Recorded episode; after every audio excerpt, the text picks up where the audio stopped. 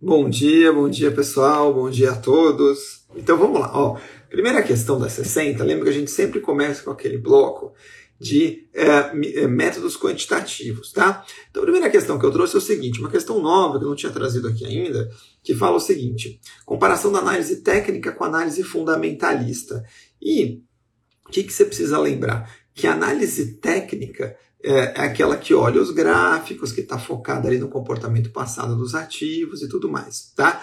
A análise fundamentalista, ela vai olhar os fundamentos da empresa em busca ali de ativos que não estariam tão bem precificados e que, portanto, uma empresa que teria fundamentos bons poderia ter um, um, um ganho no, no, na apreciação, na né, apreciação de capital no preço dos ativos em função de, desse, é, desse fundamento ali que você percebeu. Então, ah, por conta disso, a análise fundamentalista muitas vezes se base, é, é, ela se baseia no fato de que os ativos podem não estar corretamente precificados.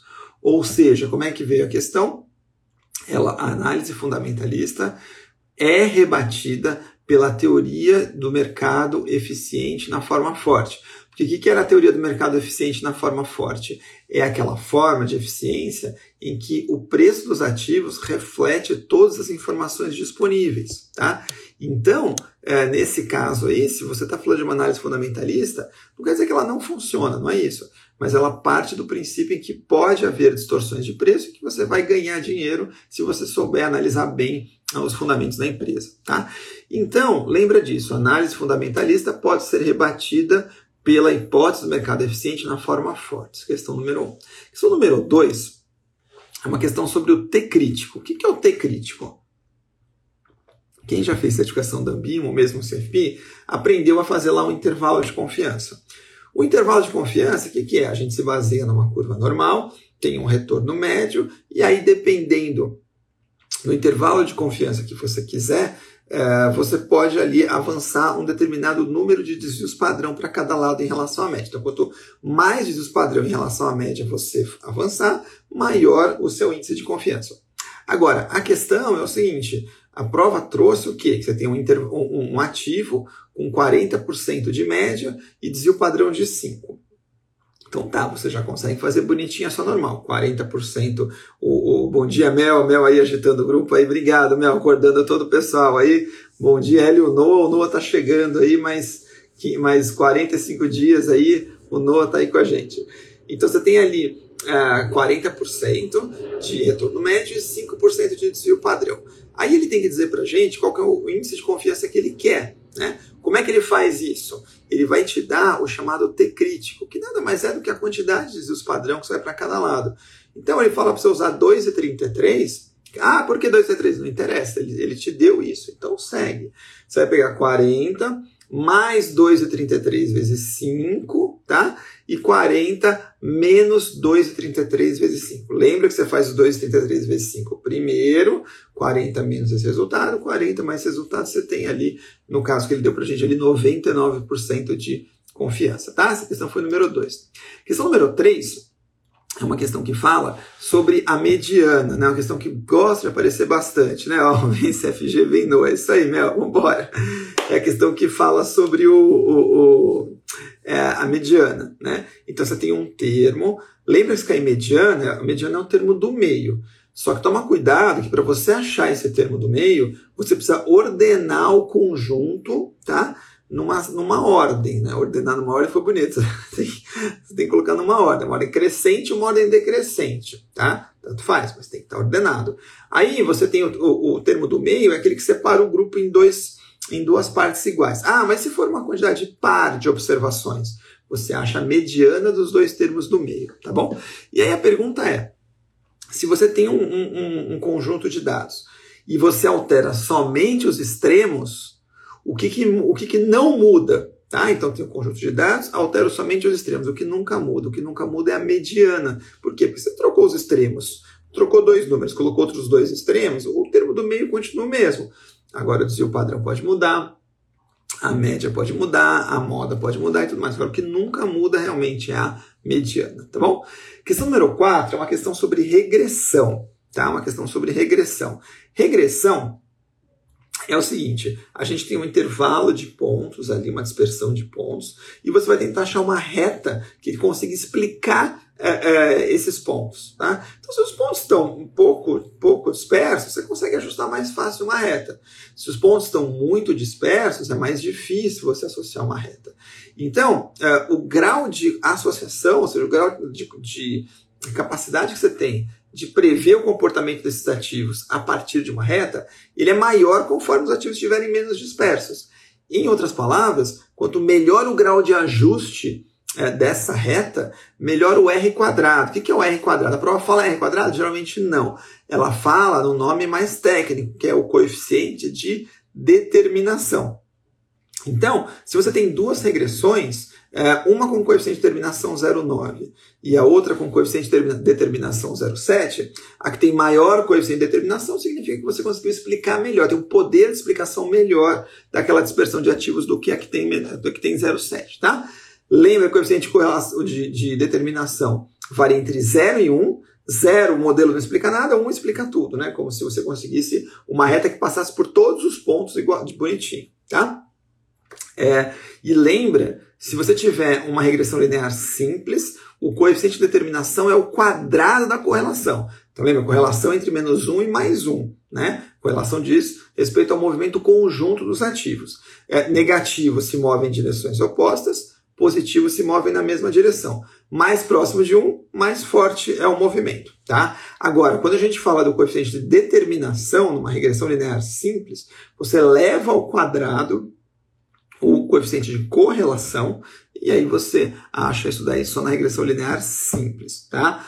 Lembra, tá? Lembra muito da seguinte fórmula. Anota aí, lembra que o CFG não tem fórmula. Não são dadas essas fórmulas na prova. Lembra dessa fórmula. Correlação é igual covariância dividido por desvio padrão de A vezes desvio padrão de B, tá? Correlação é igual covariância e o padrão de A vezes B, um dos dois ativos que você está ali é, tentando achar a covariância ou a correlação, um dos dois, tá bom? Não esquece dessa fórmula. Questão número 5, uma questão do CDB com spread, uma questão que gosta de cair, né? Então ele fala lá que você tem um CDB que rende 100% do CDI, é, ele te dá, o que, o que ele confunde é o seguinte, é que ele te dá a rentabilidade do, C, do, do CDI no período, Tá? Então você não precisaria fazer nenhum ajuste, 100% CDI no período já acabou. Agora o problema é que ele te dá um spread em cima do, CD, do, do CDB, né? É, de 0,65% ao ano. Aí esse spread de 0,65% ao ano, você vai colocar na mesma base é, da, da rentabilidade do CDB, tá? É, e usando dias úteis. Então você coloca lá 1 mais 0,1175, assumindo que seja 11,75 ao ano, fecha parênteses, multiplica 1 mais 0,0065, só que esse eu quero na base que ele, na, na, na, no período que ele te der, e eu tenho em 252, tá?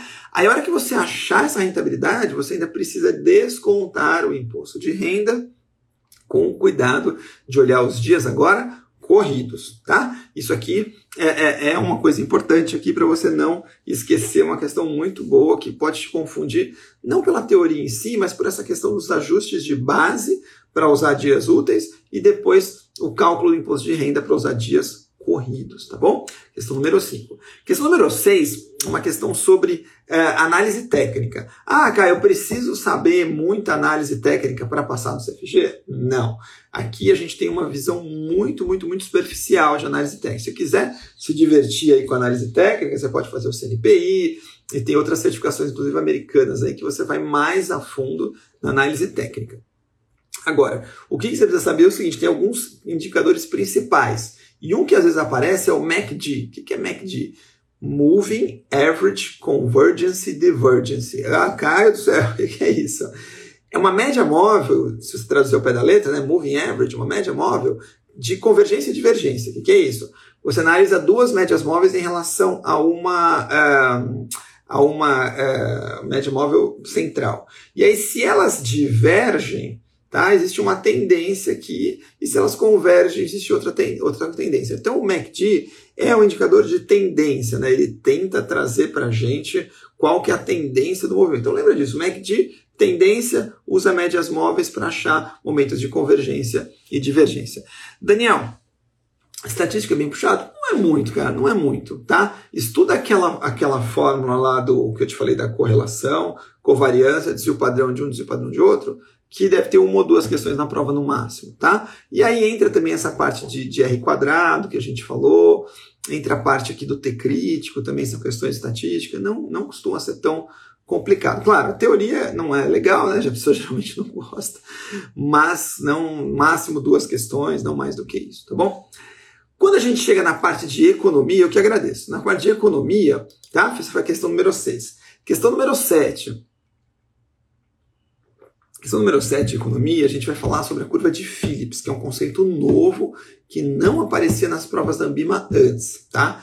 Curva de Phillips é assim: você vai fazer, ela vai relacionar taxa de desemprego com inflação. Desemprego com inflação. Caio, é só isso? É só isso, porque no curto prazo né, é, existe uma relação inversa, ou seja, se o desemprego sobe, a tendência é que as pessoas tenham menos dinheiro, então vão gastar menos, a inflação tende a cair. E se o desemprego cai, ou seja, aumenta o emprego, a inflação tende a subir porque as pessoas estão gastando mais. Então tem uma relação inversa, pelo menos no curto prazo, que é o que se defende. Tá? Questão número 7 do Phillips. Questão número 8 é uma questão que fala de microeconomia também, sobre os efeitos renda, uh, efeito substituição e efeito total. O que, que, é isso? Se você tem um preço de um bem normal, né? O que, que é o preço de um bem normal? Até brinco aqui na live sempre, aí eu brinquei tanto que eu ganhei um vinho aqui do David que passou semana passada, né? Para mim, eu adoro tomar vinho e detesto tomar cerveja. Então, um bem normal para mim é o vinho. Quanto mais eu ganho, mais eu quero consumir. Então, bem normal é aquele que tem uma elasticidade de renda positiva, ou seja, quanto mais eu ganho, mais eu quero consumir. E cerveja, para mim, é um bem inferior. Por quê? Porque é, um, é barato quando eu não tenho dinheiro, eu posso querer comprar mais, né? ou seja, tem uma relação inversa. Quando diminui minha renda, eu tenho vontade é, é, de comprar mais. E quando aumenta minha renda, eu não quero comprar, né? porque eu não gosto. Então eu vou para o vinho. É, e aí a pergunta é assim: se o preço de um bem normal é, diminuir, ou seja, imagina que por algum milagre o preço do vinho diminui. Aqui que desde que eu comecei a tomar vinho há uns bons anos ele só sobe. Se ele diminuir, que, que acontece com o efeito renda? Efeito renda assim, ele vai ser positivo. Por quê? Lembra que eu falei? Quanto se é um, um bem normal, quanto mais eu ganho, mais eu quero consumir. E se o preço dele caiu, é como se eu estivesse ganhando mais. Então, efeito renda positivo.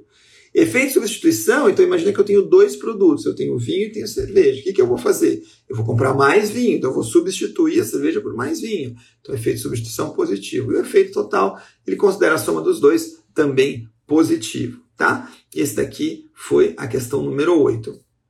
Questão número 9, vamos até ligar o ar aqui, que aqui em São Paulo, pelo menos, esse final de verão tá terrível. Deixa eu só fechar minha janela aqui, senão não vai adiantar.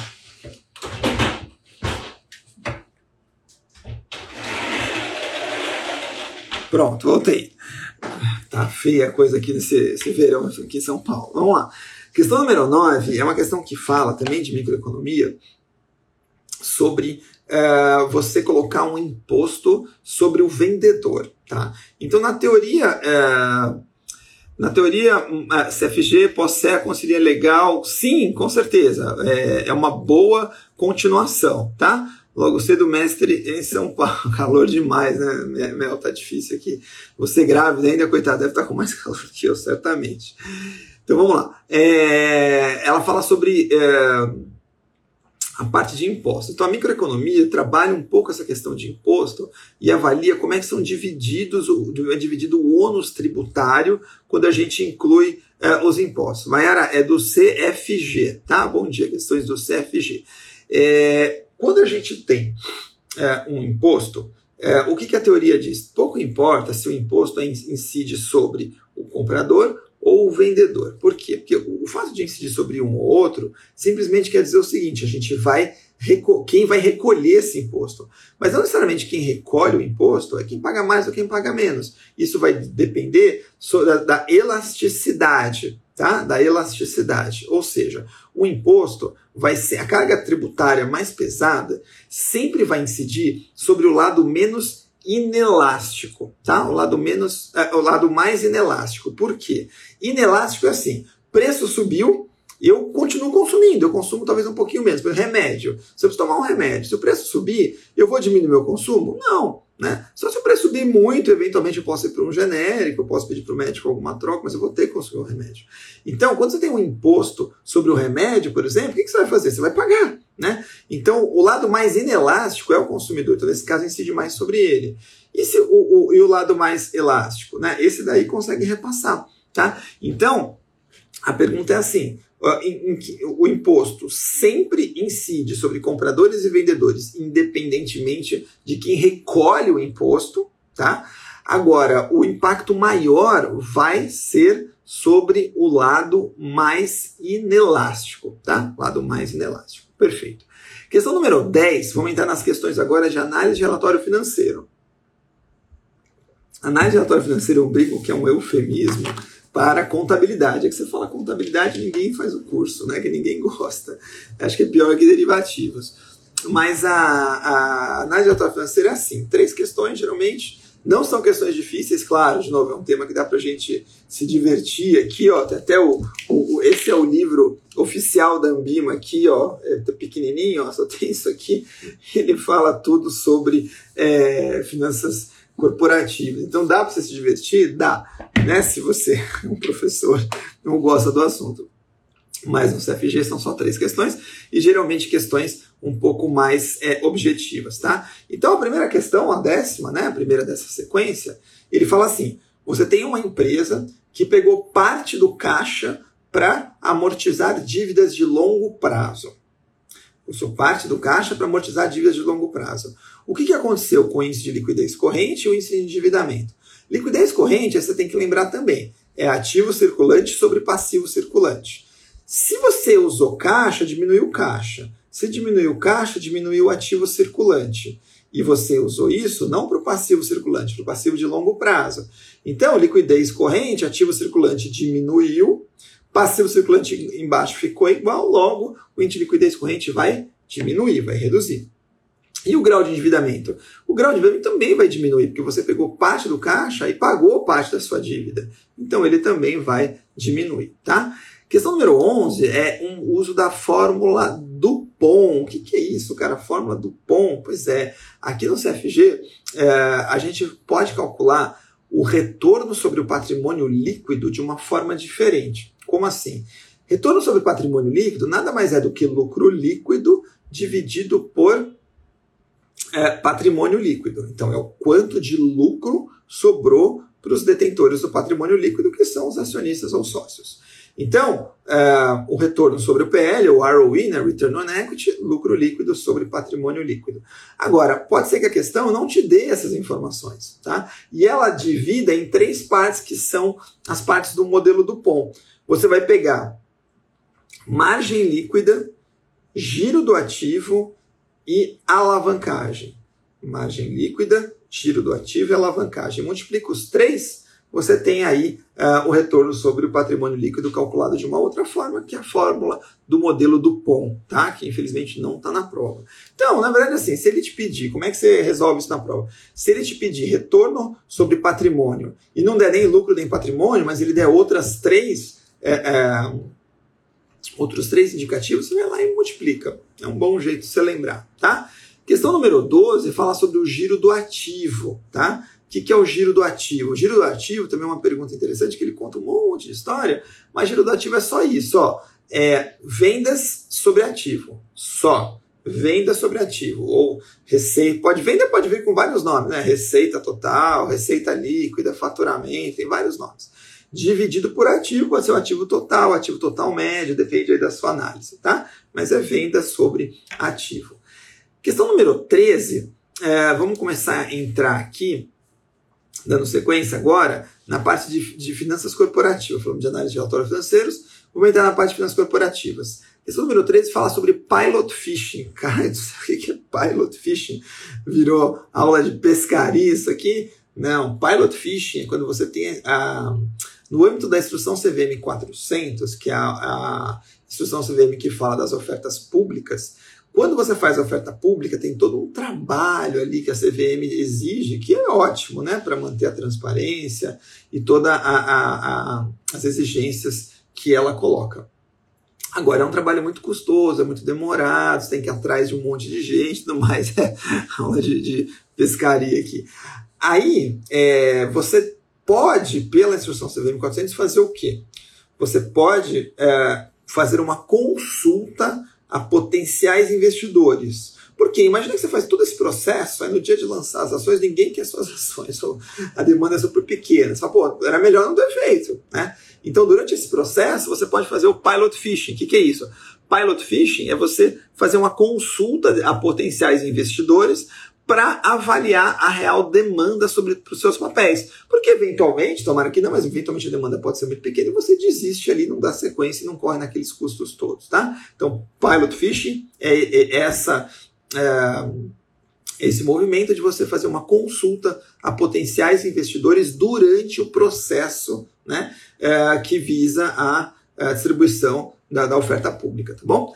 Questão número 14 é uma questão que traz como a vantagem de você fazer uma bonificação em ações. Por que uma empresa vai fazer uma bonificação em ações? Uma das grandes vantagens de fazer a Boni é que você. É, quantos peixes querem minha isca? É, o, o nome é legal, né? É, o nome é bem interessante mesmo. Né? É que a gente precisa contextualizar um pouco para fazer sentido, mas agora que fez sentido, não erramos mais. É, bonificação, grande vantagem para a empresa. Não é, é, é, ela não mexe no caixa, ela preserva o caixa da companhia, porque a bonificação, eu faço uma reclassificação contábil é, do que tem lá de lucros acumulados e puxo para é, o capital social. Quando eu faço a reclassificação contábil, não mexo no patrimônio líquido. Mas se eu aumento o capital social, que é uma conta do patrimônio líquido, eu tenho mais lastro para emitir novas ações. Eu posso emitir novas ações sem mexer no meu caixa. Né? Então, um grande benefício da bonificação para as empresas é que ela preserva o caixa da companhia. Questão número 15 é uma de governança corporativa que fala o seguinte: o que, que é uma boa prática de governança corporativa? O que, que você tem que lembrar?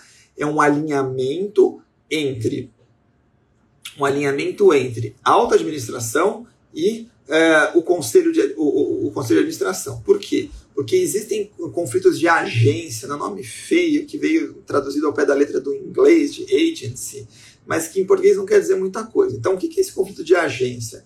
É que quando você tem o conselho, né, imagina que você montou uma empresa, você é o fundador, ou o seu o grupo fundador, vocês fazem tudo ali, tocam a empresa, só que de repente, felizmente, a empresa cresceu, você é, resolve profissionalizar a gestão, Tá? Você traz aí profissionais de mercado para tocar a empresa no dia a dia e você e o grupo uh, vai para o uh, conselho de administração. Qual que é o problema? Pode haver conflitos aqui. O administrador pode querer fazer uma coisa e o conselho pode querer outra. Então, uma boa prática governança o que, que é? Você realmente ter uh, alinha, bastante alinhamento entre os dois, tá? entre o conselho de administração e a alta administração, tá bom? Questão número 16, vamos entrar aqui no, no, na parte que o pessoal adora, que é a parte de mercados e instrumentos financeiros, que é ainda fixa, ainda variável, derivativos, tá? Vamos começar é, com uma questão falando sobre opção com barreira. Meu Deus do céu, o que é opção com barreira, Caio? Opção com barreira é o seguinte: opção com barreira é assim. Você tem uma opção normal, então você, por exemplo, compra uma opção de compra, strike 42, tá? Uh, a barreira é 50. O que, que a barreira vai dizer para a gente? Ela é um momento em que vai acontecer alguma coisa. Que coisa? Se for uma barreira do tipo knock-in, né? knock-in é você é chutado para dentro. Então, ela começa a valer a opção a partir dos 50. Se for uma knockout, se passar de 50, ela deixa de valer, ela vira pó. Então, nesse caso, é knock-in. 42, barreira 50, knock-in. E o preço ativo objeto no vencimento está 53. Ah, você exerce a opção? Lógico, por quê? Porque de 53 para 42 você ganha 11, né? E você, a opção já está valendo, porque a partir de 50 noquinho você entrou aqui para poder exercer a sua opção, tá bom? Essa foi a questão número 16. Questão número 17 é uma questão sobre BRX 50, que ele pergunta qual que é o critério de ponderação dos ativos na carteira teórica do IBRX 50. E o critério de ponderação é pelo valor de mercado do free float das ações. Ou seja, quanto maior o valor de mercado do free float das ações, mais peso essas ações vão ter na carteira teórica. Tá? Isso aqui é importante. Essa foi a questão número 17. Questão número 18 é uma questão sobre straddle, que é outra questão de derivativo aqui. O que é straddle? Não assusta. Straddle e também strangle, né, uma coisa parecida, mas o straddle especificamente é compra de volatilidade. Então, se você compra, né, está comprado num straddle, está comprando volatilidade. Por quê? O straddle ele parece um V assim, ó, ele parece um V. Se compra uma call e compra uma put para o mesmo strike, que é onde vira aqui o V, tá? Então, é, como ela faz assim, como é que você ganha dinheiro? Se o ativo objeto oscila muito em relação ao strike, ou seja, você tem uma grande volatilidade. Então a gente fala que uma operação de straddle é comprar volatilidade, por quê? Porque você ganha dinheiro se o mercado for muito volátil, ou seja, o ativo chacoalhar bastante ficar longe ali do, uh, do strike, tá bom? Esse aqui, 18, foi o straddle. Questão número 19 a gente vai falar uma questão boa aqui, que é uma questão sobre a teoria de sinalização de dividendos. O que, que diz a teoria de sinalização de dividendos? Ela fala assim: sempre que você alterar sua política de investimentos, você passa um sinal para o mercado. Tá? Existe uma, é, essa teoria diz isso. Sempre que você alterar sua política de investimentos, você passa um sinal para o mercado. Então tem uma empresa que ela já distribui 40% do lucro líquido em, pra, em dividendos, né? ou seja, tem um payout de 40%, é, e ela precisa de dinheiro. Ela precisa de dinheiro para financiar alguns projetos. Então, como é que ela pode pegar dinheiro? Ou ela pega dinheiro emprestado, lá capital de terceiros, ou ela emite novas ações e pede, pega capital próprio com os acionistas. Agora, o que, que ele fala? Ele ela está de acordo com essa política de sinalização de dividendos e ela não quer mexer o preço da ação. Tá? Então, se ela não quer mexer o preço da ação, não é recomendável ela emitir novas ações, porque o preço vai cair, né? o pessoal vai se diluir e tudo mais, então está fora. O problema é o seguinte: ela poderia também pegar capital com, com próprio, como? Retendo mais ao invés de distribuir tantos dividendos. Só que se ela retém mais dividendos, ela muda para os investimentos, ela está passando um sinal para o mercado que é o que ela não quer. Né? Então o que ele tem que fazer? Tem que pegar dinheiro com terceiros, não tem jeito. Então, se ela não quer passar nenhum sinal para o mercado com base numa alteração no preço de dividendos, tem que manter o dividendo igual. Ela não quer mexer no preço da ação, então ela não, não vai emitir novas ações. Então o que ela tem que fazer para pegar dinheiro? Vai pegar dinheiro com capital de terceiros, tá bom? Essa foi a questão número 19. Questão número 20 é uma questão sobre NTNB. O que é NTNB? Nota de Tesouro Nacional Série B. É uma questão que fala assim: você tem um fundo de investimento totalmente constituído por NTNB. Tá? É, nesse fundo, é, e ele faz algumas é, perguntas. Então, primeira afirmativa: é, você é, conforme o, o, Se você resgatar a qualquer momento, então fundo só com NTNB, se você resgatar a qualquer momento, você vai receber exatamente o valor que estava previsto quando da emissão da NTNB. Não, por quê? Porque fundo é marcado a mercado, dependendo dos movimentos ali, pode ser que seja um pouco acima, um pouco abaixo. Então, não necessariamente você vai receber o mesmo valor se você sair antes. Dois, se a meta da taxa Selic subir, os cupons vão subir. Não. Se a meta da taxa Selic subir, é, existe. O, o, LTNB é um título híbrido. Você tem uma parte pré-fixada, que está relacionada com os cupons, e uma parte pós-fixada, que está relacionada com a inflação medida pelo IPCA. Se a, a, taxa de juros subir, essa parte pré vai sofrer um pouco. Por quê? Porque ela vai ter que ser marcada mercado para baixo. Tá? Então, uh, se a, a, a, meta da Selic subir, é possível que na marcação a mercado o valor dos cupons caia. Por quê? Porque a taxa fixa de cupom vai ser marcada no mercado pode cair. Tá? E aí a terceira, que é a correta, quer dizer, se você uh, resgatar antes do vencimento e houver um aumento nas taxas de juros, o que, que, vai acontecer? É possível, por conta da marcação a mercado, que eventualmente o fundo tenha uma cota com rentabilidade negativa de um dia para o outro. Sim. Tá? É possível sim. Essa foi a questão número 20.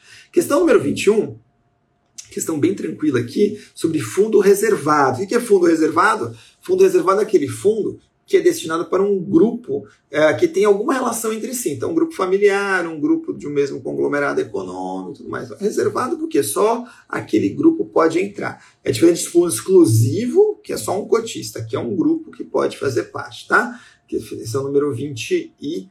1. Questão número 22 é a questão do IMA. O que é o IMA? O IMA é o índice de mercado da Ambima. Tá? O IMA ele tem vários, uh, várias segmentações. Tem o IMA B, o IMA S, uh, é, dependendo aí do, do, do índice de referência que ele segue.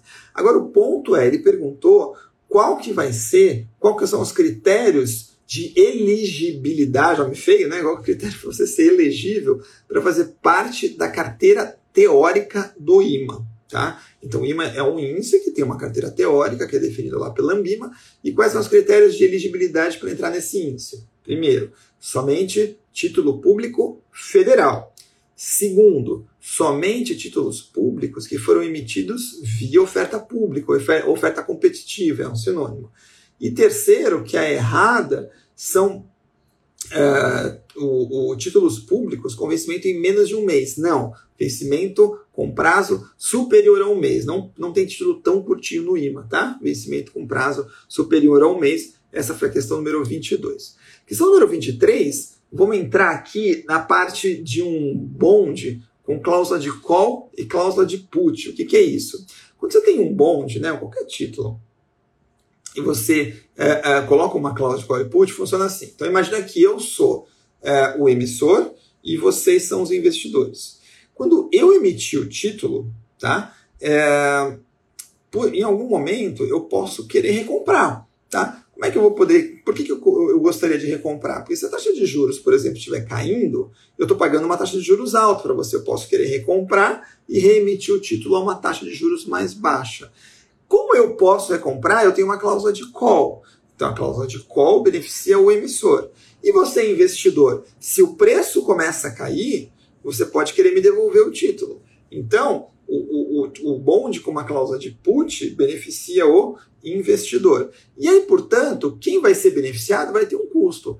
Se eu, emissor, sou beneficiado com a cláusula de call, eu vou ter que vender mais barato para você, para você topar entrar. E se você vai ser beneficiado pela cláusula de put, você vai ter que pagar mais caro. Então, com put vai ser mais caro, com call vai ser mais barato, que é o número 23. Então, número 24, vamos começar a entrar agora nas questões de teoria moderna de carteiras, tá? Primeira delas, é, o que cai muito aqui, gente, CAPM, APT, fronteira eficiente, isso aqui cai bastante, tá? Então, vamos lá. É, questão número 24.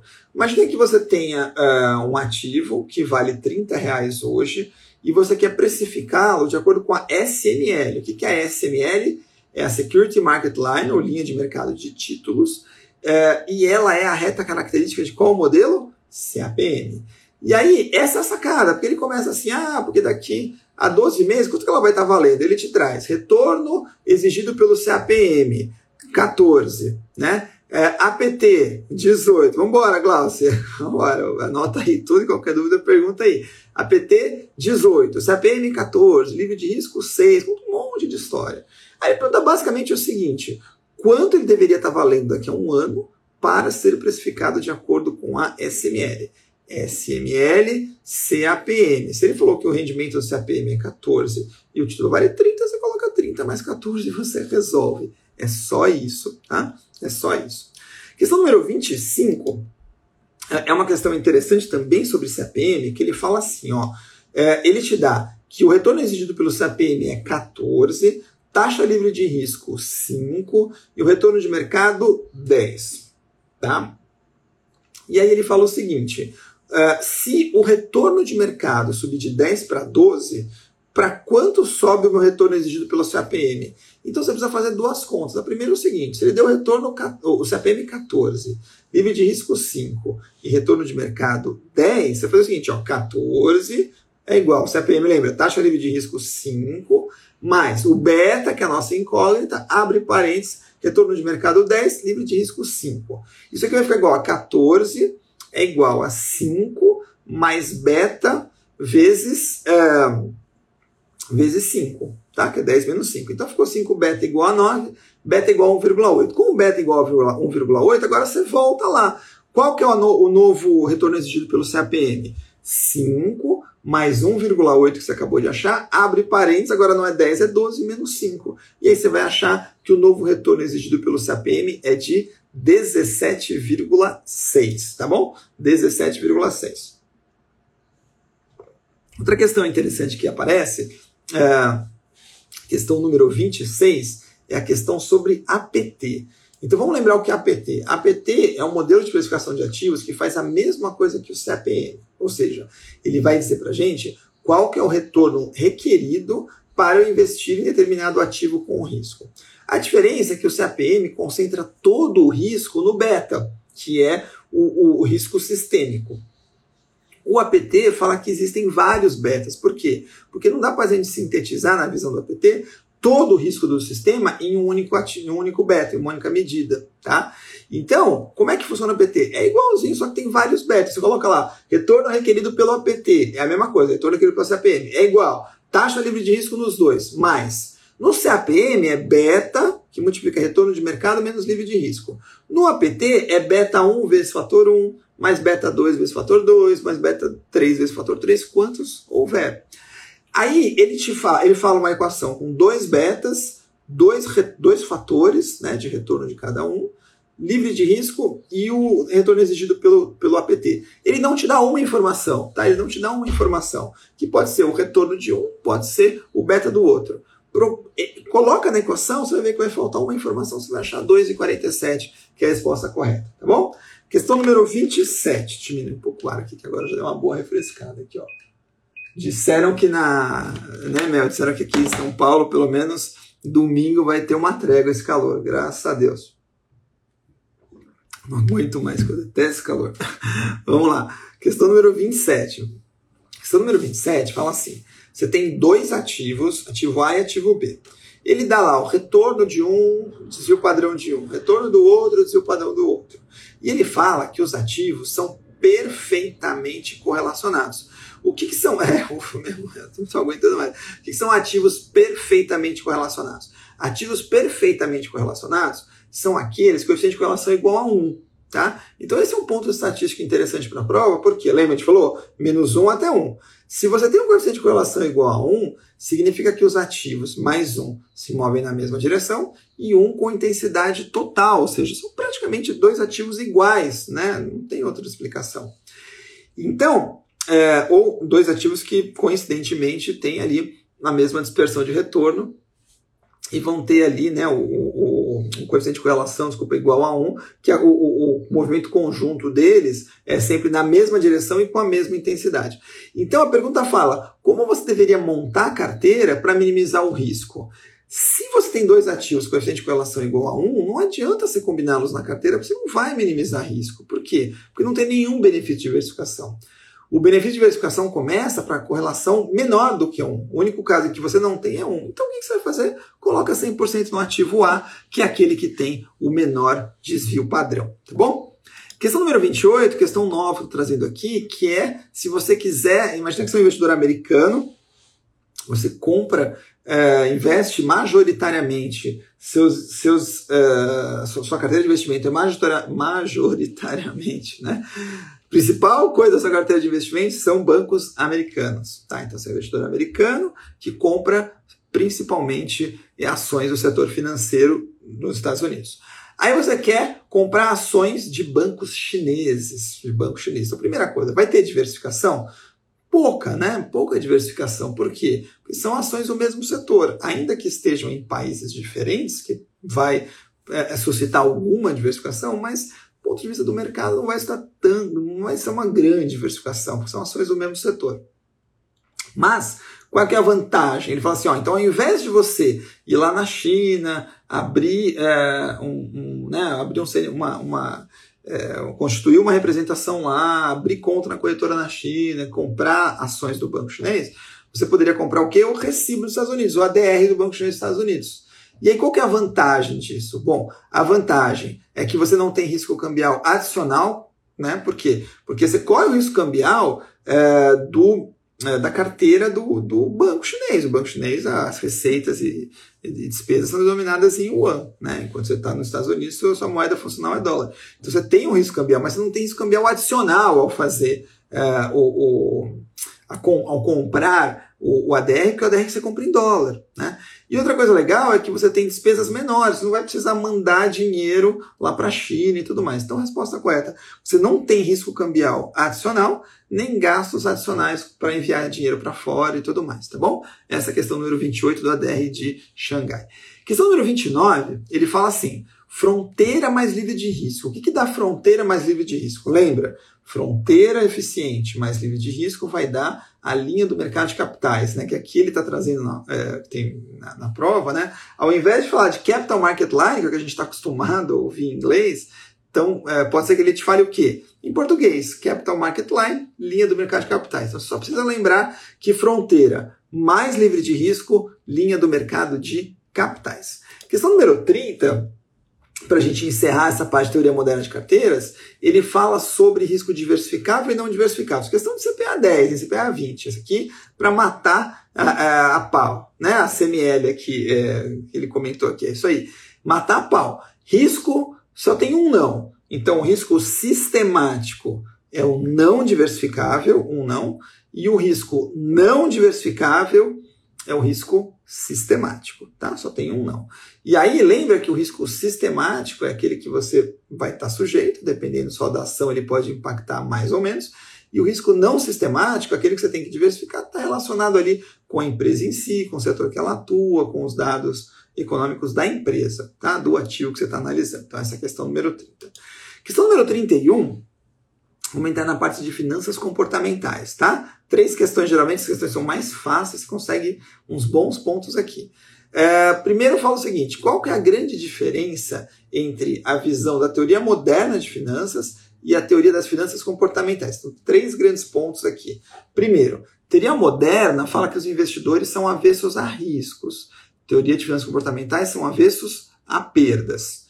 Teoria moderna fala que os investidores integram a sua carteira, então eles estão preocupados com a correlação entre os ativos e não com o ativo em si. A finanças comportamentais fala que o investidor, é, é como ele é avesso a perdas, ele vai olhar aquele ativo que está caindo e não a correlação necessariamente entre os ativos em si. E a terceira coisa fala que nas finanças tra modernas, tradicionais, o investidor é, ele é racional, tem expectativas racionais, e nas finanças uh, comportamentais, ele tem expectativas viesadas, tá? Essa é a questão número 31. Questão número 32 é uma questão interessante sobre a versão à perda, tá? A versão à perda é a base das finanças comportamentais. Então ele fala assim: você tem dois investidores que compraram a, a mesma ação por 50, tá? Aí essa ação, bom dia Fernanda, essa ação ela sobe para 100 e depois cai para 75. Então era 50, os dois compraram a 50, bateu 100, baixou para 75. E ele fala o seguinte: o investidor A tomou como base o preço de 50, e o investidor B tomou como base o preço de 100. Pela teoria de finanças comportamentais, o que, que aconteceria? Esse que tomou como base o preço de 50, como ela subiu para 100, mesmo que tenha caído de 75, ele está ganhando 25. Então ele vende, porque a versão à perda, você tem, você tem é, você não quer realizar prejuízo, mas você quer vender rapidamente para não perder o lucro. Então o A vai vender. E o B, como ele está ancorado no 100, vai baixar para 75, ainda que ele tenha comprado por 50, ele não vai vender. Por quê? Porque se ele está usando como referência o preço de 100, vender a 75 seria realizar um prejuízo. Tá? Então um compra, um vende rapidamente para não perder o ganho e o outro segura para não, não exercer, né, não realizar um prejuízo. A questão número 33 questão interessante que fala assim, ó, investir em ações, imagine ter um investidor que prefere ele comprar diretamente as ações ao invés de investir via um fundo de investimento em ações. O que, que isso poderia configurar? Poderia configurar duas coisas.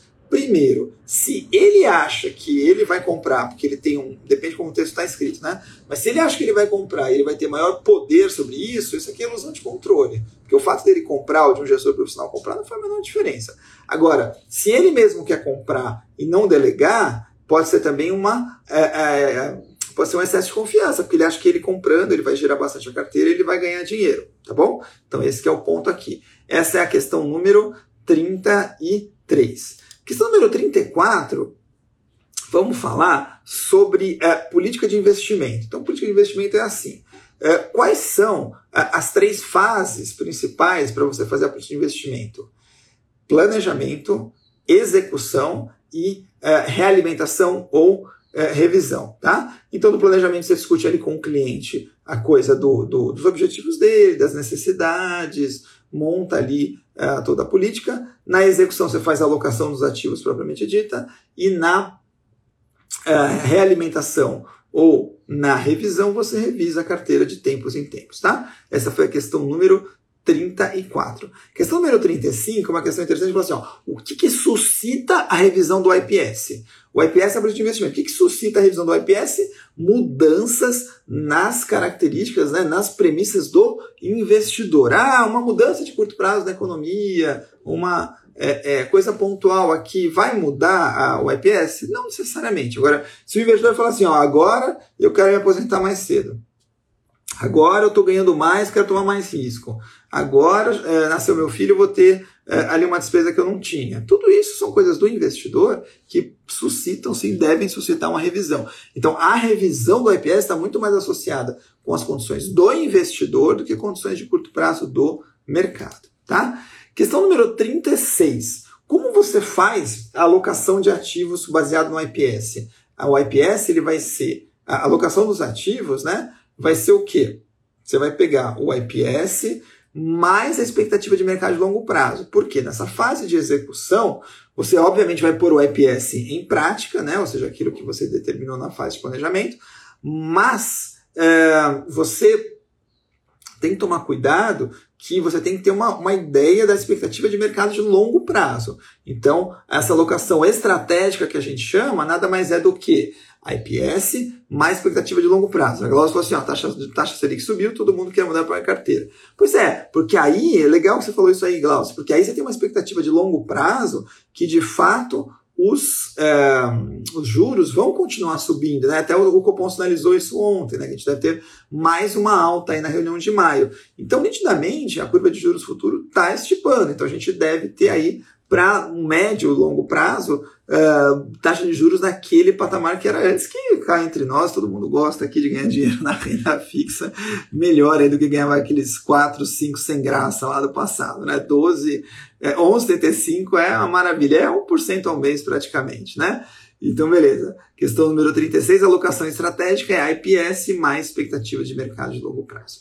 Questão número 37, vamos entrar agora na alocação de ativos. A Ambima defende o seguinte: no longo prazo, o grande valor agregado numa carteira é a alocação estratégica. Então, alocação estratégica, que a gente acabou de falar que é a IPS mais expectativa de mercado de longo prazo, é, na visão da Ambima, a grande, o grande valor agregado a uma carteira no médio e longo prazo, tá bom? Questão número 3. Por que eu falo da visão da Ambima? Porque tem gente que discorda, né? Tem gente que discorda. Glaucia dando risada, é isso mesmo.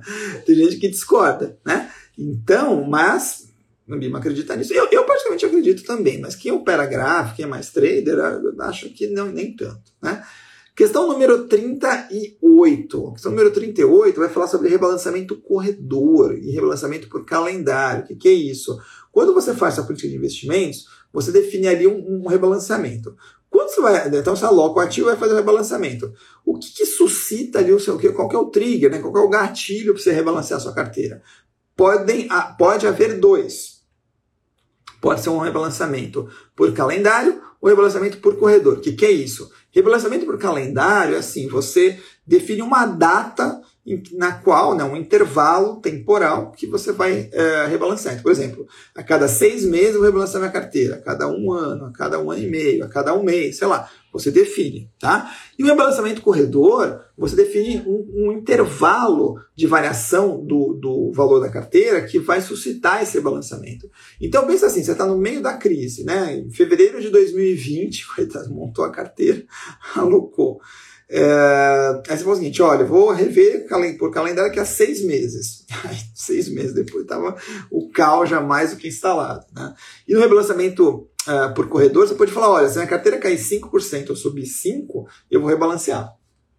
Então, o que, que, que, que essa questão explorava? O rebalanceamento corredor ele te permite desvios menores da alocação estratégica. Por quê? Porque nesse cenário, se você esperar seis meses ou um tempo maior para realocar, você pode desviar muito a alocação estratégica.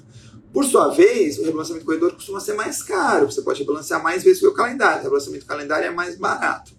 E é uma outra coisa interessante que ele fala o seguinte: dependendo do grau de aversão a risco, o corredor muda, né? Porque quanto maior o grau de aversão a risco, menor o corredor. Por quê? Porque se você é mais avesso a risco, você vai tolerar é, variações menores ali na sua carteira. E quanto mais propenso a risco, menos avesso, maior vai ser o seu corredor. Questão número 39. Questão número 39 fala sobre os métodos de rebalanceamento de carteiras, né? Que vocês viram lá no CEA, viram no CFP, aparece aqui de novo, tá? Quais são os três métodos de balanceamento de carteiras que a gente mais usa? Buy and Hold, Constant Mix, CPPI. O que, que você precisa saber? Duas questões sobre isso aqui. Eu estou na 39. Ó.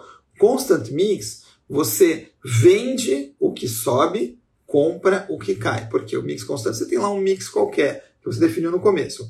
Os ativos não vão, vão variar de formas diferentes. Então, esse cara que subiu, ele vai ter um peso maior do que ele tinha inicialmente. Você vai ter que vender. E o cara que caiu vai ter um peso menor ou subiu menos, vai ter que comprar para voltar. Então, o Constant Mix ele sempre faz o contrário. O que sobe, eu vendo, o que cai, eu compro. Essa foi a questão número 39. Questão número 40, ele pergunta sobre qual que é o formato dos gráficos desses, dessas estruturas de balanceamento. Então lembra que o buy and hold tem um gráfico linear, é uma reta, o constant mix tem um formato côncavo, constant mix côncavo e com, com, lembra? Constant mix côncavo e o CBPI convexo, tá? Não se esqueça disso. Essa foi a nossa questão número 40. Questão número 41 vai falar sobre ALM. Caio, o que é ALM? ALM é a Asset Liability Management. Caio, o que é isso? A gestão de ativo e passivo. O ALM é muito usado principalmente em plano, em fundo de pensão do tipo benefício definido. Por quê? Porque o ALM você faz o seguinte: você não vai gerir sua carteira de forma a ter um maior retorno. Você tem que ter o maior retorno dos ativos para fazer frente aos seus passivos do plano BD. Né?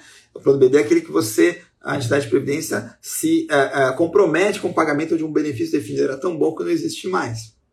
Então, o LM é muito usado em planos BD. Por quê? Porque eu tenho aqui é, um, um, tenho que gerir minha carteira de forma a ganhar dinheiro e ter liquidez suficiente para pagar meus passivos. Então, ele falou o seguinte: um, se você tem um plano jovem, né, a média de idade baixa, a patrocinadora ajuda a pagar, é, o pessoal vai se aposentar daqui a muitos anos. Então, que, como é que você faz um ALM disso? Você tem um horizonte de tempo longo. Se tem um horizonte de tempo longo, você pode alocar em títulos jovens, né, em títulos desculpa, um plano jovem você pode alocar em títulos de longo prazo. Por quê? Porque você não vai ter que pagar muita coisa no curto prazo. Então, título de longo prazo você pode ganhar mais dinheiro, tá? Então, a LM de plano jovem, você pode colocar um título de longo prazo, tá? Essa aqui foi a questão de número 41. Questão número 42, só para pegar o gancho aqui, a gente não perder isso aqui, é sobre o, as, os três métodos de balanceamento de carteiras. É, Outra coisa importante, em cenários voláteis, em cenários sem tendência, qual que é o melhor método de balanceamento de carteiras? Constant Mix. Em cenários com tendência, seja tendência de alta ou de baixa, qual que é o melhor método? CPPI, tá bom? Não se esquece disso. Essa foi a nossa questão número é, 41, né? Questão número, é, número 40, desculpa. Questão número não, 41, questão número 42. Questão número 42, ela faz, eu pulei esse me avisa, hein? Questão número 42 fala da alocação tática. O que é alocação tática? Alocação tática é assim: você tem a alocação estratégica é, é, rolando, e aí em algum momento o gestor percebe que ele pode ganhar dinheiro pontualmente, por exemplo, aproveitando ações que têm um alto dividend yield, né? um dividendo versus o preço da ação. Então ele pode desviar pontualmente da alocação estratégica só para ganhar esse dinheiro, de preferência ganhar, né? E voltar. Então a alocação, a alocação tática é um desvio da alocação estratégica. Você não muda o benchmark, você não muda a alocação estratégica, não muda nada. Simplesmente aproveita o mercado ali e ganha dinheiro com isso, tá bom? Questão número 43. É, questão número 43 a gente vai falar sobre o Monte Carlo. O que é o Monte Carlo? Monte Carlo é uma questão que caiu recentemente, que eu achei bem interessante, que ela fala o seguinte. É, o Monte Carlo é uma simulação que o nome, né? O nome é interessante, vocês sabem, mas o nome quer dizer o seguinte: Monte Carlo é ali no sul da França.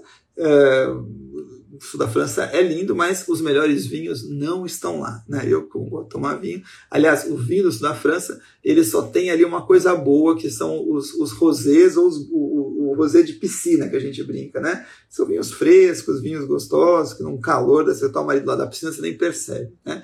Mas como eu não gosto muito de rosé e os vinhos do sul da França não são grande coisa, eu gosto dali para cima. Mas tudo bem. Aí a gente estava falando o seguinte: é, lá no sul da França tem o, o, Principado de Mônaco, né? E Monte Carlo você tem ali o, os cassinos. E os cassinos, qual que, é, qual que, pelo menos teoricamente, é a grande questão, né? Você tem o, o, o princípio ali da. da é, é, toda a parte de, de é, nossa, falei de vinho, até fiquei pensando que tá, quero tomar, chegar logo à noite, quinta-feira já está na hora.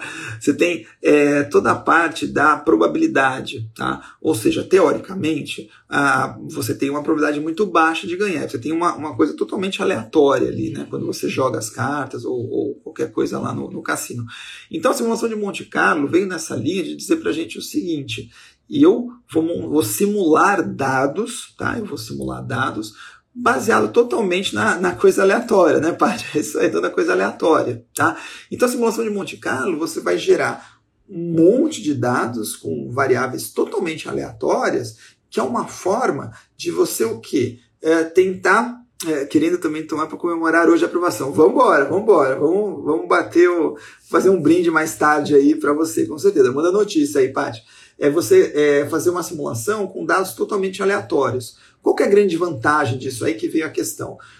Todas as outras técnicas que a gente usa, né, a grande maioria das outras técnicas que a gente usa, a gente usa dados históricos, a gente olha para o passado. Então a gente tem aquele problema de representatividade, a gente assume que vai se repetir no futuro, mas não necessariamente. E aí a questão traz quatro alternativas e todas elas três falam para você usar dados passados. Qual que você acerta? Dados futuros, porque a grande questão, a grande vantagem da simulação de Monte Carlo é que você é, é, usa dados aleatórios, você não tem esse problema do passado, tá bom? E aí vocês não vão esquecer também dos vinhos da parte de cima da França, né? do meio para cima, na parte de baixo, só o, o nosso rosé de piscina, tá bom?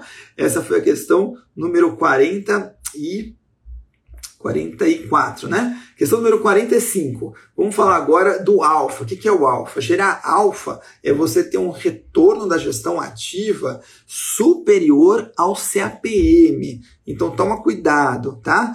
É, Oi, Lu, bom dia. A gente está falando sobre o CFG, não tá pedindo desculpa não.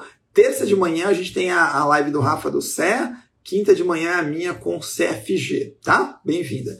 É, a gente tem aqui a questão do alfa. O alfa é gerar um ganho acima da do CAPM. Então toma muito cuidado, tem muita gente que fala que gerar alfa é você ganhar acima do, uh, uh, do benchmark. Não.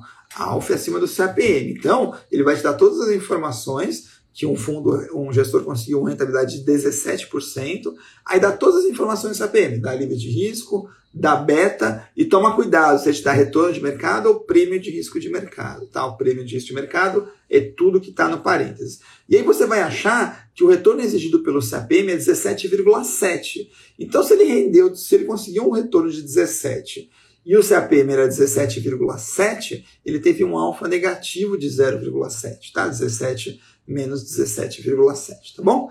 Esse tem que tomar cuidado. Questão número 46. Agora a gente entra nas novas tecnologias em finanças. Trouxe mais uma questão nova aqui para vocês. Sandbox regulatório. O que é o sandbox regulatório? O sandbox regulatório é essa caixa de areia, né? O que é essa caixa de areia? A caixa de areia é assim, é que você vai moldar ali ah, aquilo. É, é, você pode. É, a areia é muito mole, né? Muito. não é tão rígida, então você consegue moldar ali do jeito que você quer uma caixa. A ideia do sandbox regulatório é isso: é o Banco Central se aproximar de uh, uh, players que têm uh, que trazem para o mercado soluções inovadoras, principalmente com o uso de tecnologia, e são soluções tão inovadoras que o, o regulador ainda não tem uma regulação tão aderente a esse novo tipo de serviço. Então, é o seguinte: Passou no CE e a matéria do CFG complementa tudo. Sim, Poliana, sim, sim, sim. Vem aqui estudar com a gente, que vai ser um grande diferencial aí para você seguir aí o CE. Boa parte aí, 60%, 70% já está fresquinho. O Adamo, o, o Alfa de Jansen, ele mesmo, o famoso Jansen. É, então, o Sandbox é assim, você tem é, muitas coisas surgindo na área de finanças, né, as fintechs, é, em que elas usam grande tecnologia, né, a tecnologia associada a serviços e produtos financeiros. O regulador, é, o Banco Central, ele tem, né, o Banco Central, a SUSEP, né, de todos os pontos ali do CFN, eles têm dificuldades. Por quê? Porque tem tanta coisa acontecendo tão rápido, eles não sabem né, como é que eles vão montar a regulação disso. Então, o Sandbox é um projeto inovador que começou no Reino Unido, que aproximou é, o regulador desses empreendedores é, que fazem muita coisa com tecnologia. Então, qual que era a pergunta? É assim, ó, o sandbox é um cenário real ou um cenário fictício? Não, é um cenário real. Você está oferecendo produtos e serviços, você já está rolando. Só que você vai ter um tempo limitado em que você vai ficar sob uma supervisão bem direta do Banco Central, da SUSEP é, ou da, da Previc, né, dependendo de onde você estiver aí, que a ideia é o seguinte, é que haja uma troca de informações entre o regulador e o empreendedor, de modo que você consiga, regulador, ajustar a regulação para fazer frente a esses novos produtos e você, empreendedor, também desenvolver seu produto né, nessa fase de testes aí, mais no ambiente real, que você consiga é, é, já montar o seu produto de acordo com a regulação. Então, o sandbox é essa brincadeira aqui que aproxima os dois. Então, é um cenário real e por tempo limitado. Se vocês terem uma ideia, é tão recente, né? começou no passado, a gente está no primeiro ciclo, que eles chamam, e esse primeiro ciclo dura um ano, então ele está para acabar agora. Né? E depois vão ser submetidos novos projetos, e tem toda uma, uma agenda de prioridades do BC ali para aceitar isso aí, tá bom? Questão número 46. Questão número 47 fala sobre Open Banking. Open Banking é a possibilidade de você compartilhar seus dados entre instituições financeiras, mas desde que você autorize, tá? Desde que autorize. E quais são vantagens trazidas pelo Open Banking? Ele permitiu uh, você poder comparar produtos e serviços dos bancos mais facilmente, né? Então, comparadores de serviços e tarifas e facilitou a implementação dos aplicativos de planejamento financeiro pessoal e familiar. Por quê? Porque antigamente quem que era planejador financeiro e não tinha ali o Open Banking, eh, tinha um trabalho operacional muito grande, assim, ah, me dá todos os extratos, tenho conta em cinco bancos, você tinha que ficar planilhando lá cinco extratos, cinco carteiras de investimento, cinco eventualmente empréstimos e outros tipos de, eh, de produtos. Aqui não, com o Open Banking, tudo é compartilhado, você consegue tudo rapidamente, tá? Então essas foram grandes vantagens do Open Banking. Questão número 48, faz tempo que a gente não fala de blockchain, né? Blockchain é, a gente né, é aquele coisa super inovadora que a gente lembra muito do Bitcoin. Mas o Bitcoin, na verdade, é uma aplicação do blockchain. Né? Blockchain são cadeias de blocos que você vai colocando informações encadeadas, tá? E você tem uma grande segurança, porque elas são criptografadas, tá? Então, o, o, o Bitcoin usa esse, é, é, usa esse é, esse princípio. E aí você tem uma função, né, tem uma figura de um minerador, que é aquele cara que vai tentar desvendar esse código aqui, né, que vai, vai tentar quebrar essa cadeia. E aí, o que que... É, é, quebrar a cadeia? Não, ele vai tentar desvendar o código. E aí, é, o que que é, qual que é a pergunta lá? Você é, falar qual que é a afirmativa incorreta, né? Então, a afirmativa incorreta é o seguinte, o blockchain, ele tem total transparência, né? Então, é, isso ele fala que é transparente, está certo. No blockchain, você consegue ver o que os mineradores fizeram. Então, quando ele fala assim, você não consegue ver o que o minerador fizeram, está errado. Então, essa que você vai marcar, tá? Não consegue ver o que cada minerador fez? Não, você consegue. Então, é incorreto, você marca essa daí, tá bom? E aqui a gente entra no nosso finalzinho aqui, questões mais leves agora, que a gente vai falar sobre ética e autorregulação, principalmente a parte de é, códigos Ambima, e no final ali tem um pouquinho mais de regulação, mas é rápido. Agora a gente já está acabando aí, quem aguentou uma hora aí, aguenta mais um pouquinho, vamos lá para os finalmente aqui. Ó. Questão número 49 fala da remuneração no código de certificação da Ambima. O código de certificação é aquele que fala que dependendo da sua atividade, você deveria é, ter ali uma determinada certificação. Tá? Uh, o, o, o que ele tenta te pegar nessa questão é o seguinte: ele fala lá que você tem que ser reputação ilibada, tem que estimular a concorrência leal entre todo mundo, aquelas coisas que você já deve saber. Agora, o que não é verdade é que o código não fala nada que se você tirar uma determinada certificação, você vai ganhar mais. Claro que é o que todo mundo quer, claro que é o que a gente acredita, que com mais conhecimento você tem capacidade para poder é, chegar em novas posições, mas o código de certificação não fala isso, né? Ah, dar um CPA 10 tem que ganhar tanto, dar um CPA 20 tem que ganhar tanto. Não, não fala sobre isso, tá? Não entre nessa bobeirinha aí. Questão número 50, ele fala sobre desenquadramento, aí especificamente sobre o Código de Administração de Recursos de Terceiros, tá? Então, uh, o desenquadramento é assim: pode haver um desenquadramento dos limites de concentração de ativos e de emissor no fundo. Se isso acontecer, que, que, quais são as alternativas lá? O administrador precisa comunicar a CVM Ambima? Não, esse desenquadramento ainda não. Ele precisa resolver o, gestor precisa resolver o desenquadramento até um dia útil? Não. Esse negócio de um dia útil é assim, a afirmativa correta. O administrador tem até um dia útil para checar as carteiras, porque ele, administrador, é responsável por supervisionar os limites das carteiras de investimento. Então ele tem um dia útil por quê? Porque a maioria das cotas dos fundos é de fechamento. Não adianta ele olhar hoje, no meio do dia, como é que estão os limites da carteira, que no final do dia podem estar diferentes já. Então ele tem até amanhã para ver a carteira de hoje. Então a carteira hoje vai ver a carteira de ontem. Então ele tem um dia útil de defasagem sobre isso.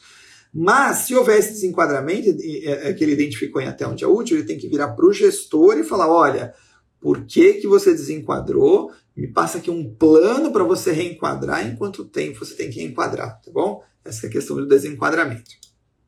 Questão número 51 fala sobre o código de certificação, de novo, a última do código de certificação, que quem deve seguir o código de certificação continuada. Quem que deve seguir? Banco de investimento, é, banco de é, desenvolvimento, é, corretora de câmbio, não, tá? Agente autônomo de investimento também não, tá bom? Então, banco de desenvolvimento e banco de investimento tem que seguir o código, tá? Tem que seguir o código de certificação. 52. 52 fala o seguinte: quem que é o responsável pela gestão do risco de liquidez das carteiras? Então, gestão de risco, de uma forma geral, é responsabilidade do gestor. Agora, gestão de risco, a gestão de risco de liquidez é um risco que é compartilhado, é uma gestão compartilhada entre administrador e gestor. Então, gestor, a gestão de risco de liquidez é compartilhada, é única compartilhada entre gestor e administrador.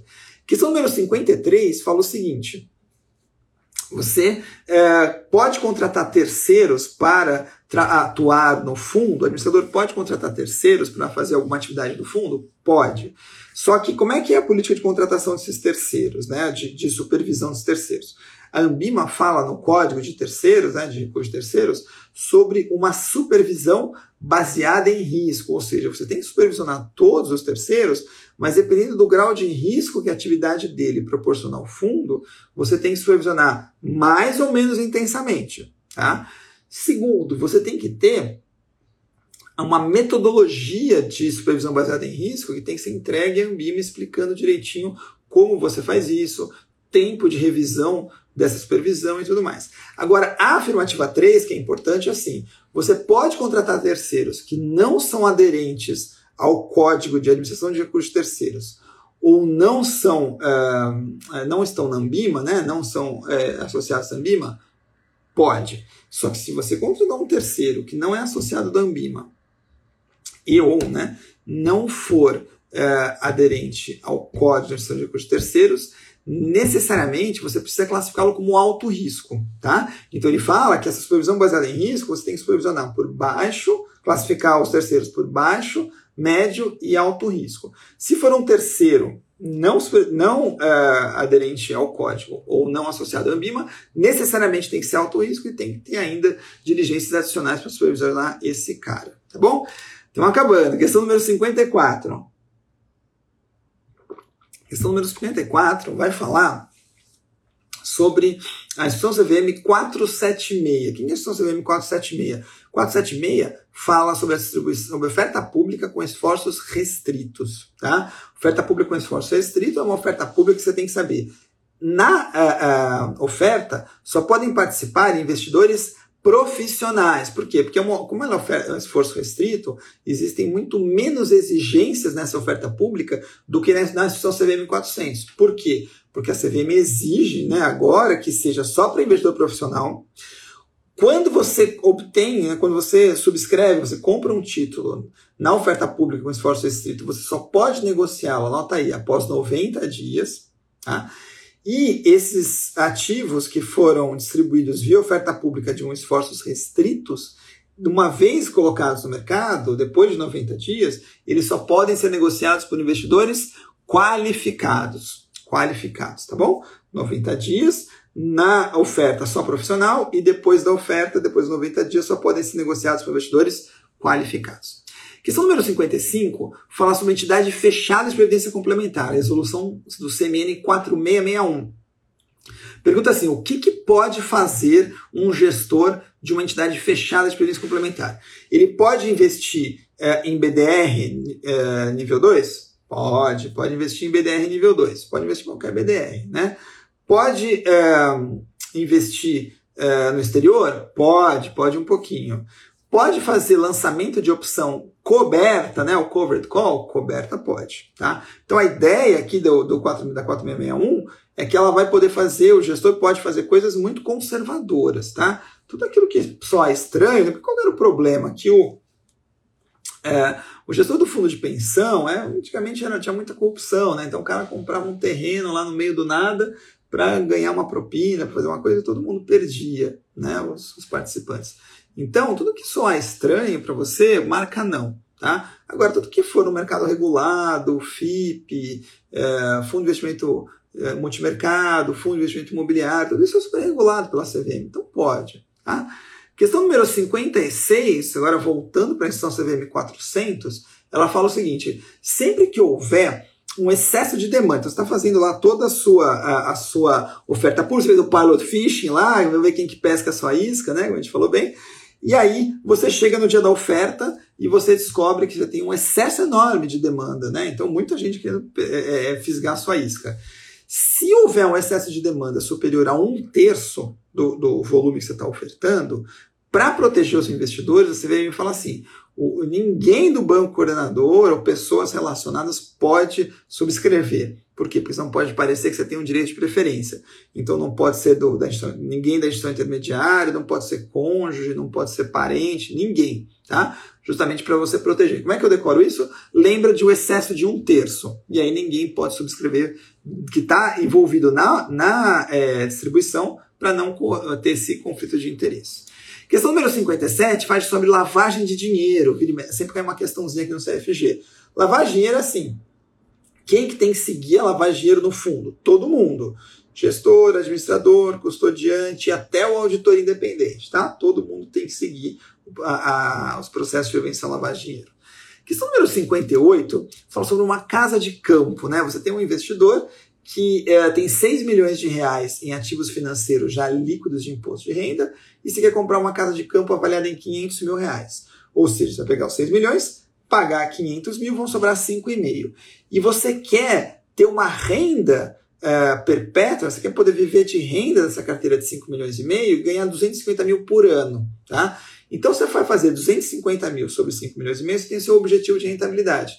Agora, o problema é que você vai ter inflação e imposto de renda. Então, você vai pegar um mais esse objetivo de rentabilidade, multiplica por um mais a inflação, vai ter a sua taxa nominal líquida. Aí você vai ter que colocar o imposto de renda, dividir por 0,80, porque, se eu não me engano, é 20%, né? 1 menos o IR, divide por 0,80, você vai chegar que a sua, a, o seu objetivo de rentabilidade tem que ser 10,91, tá? 10,91 ao ano.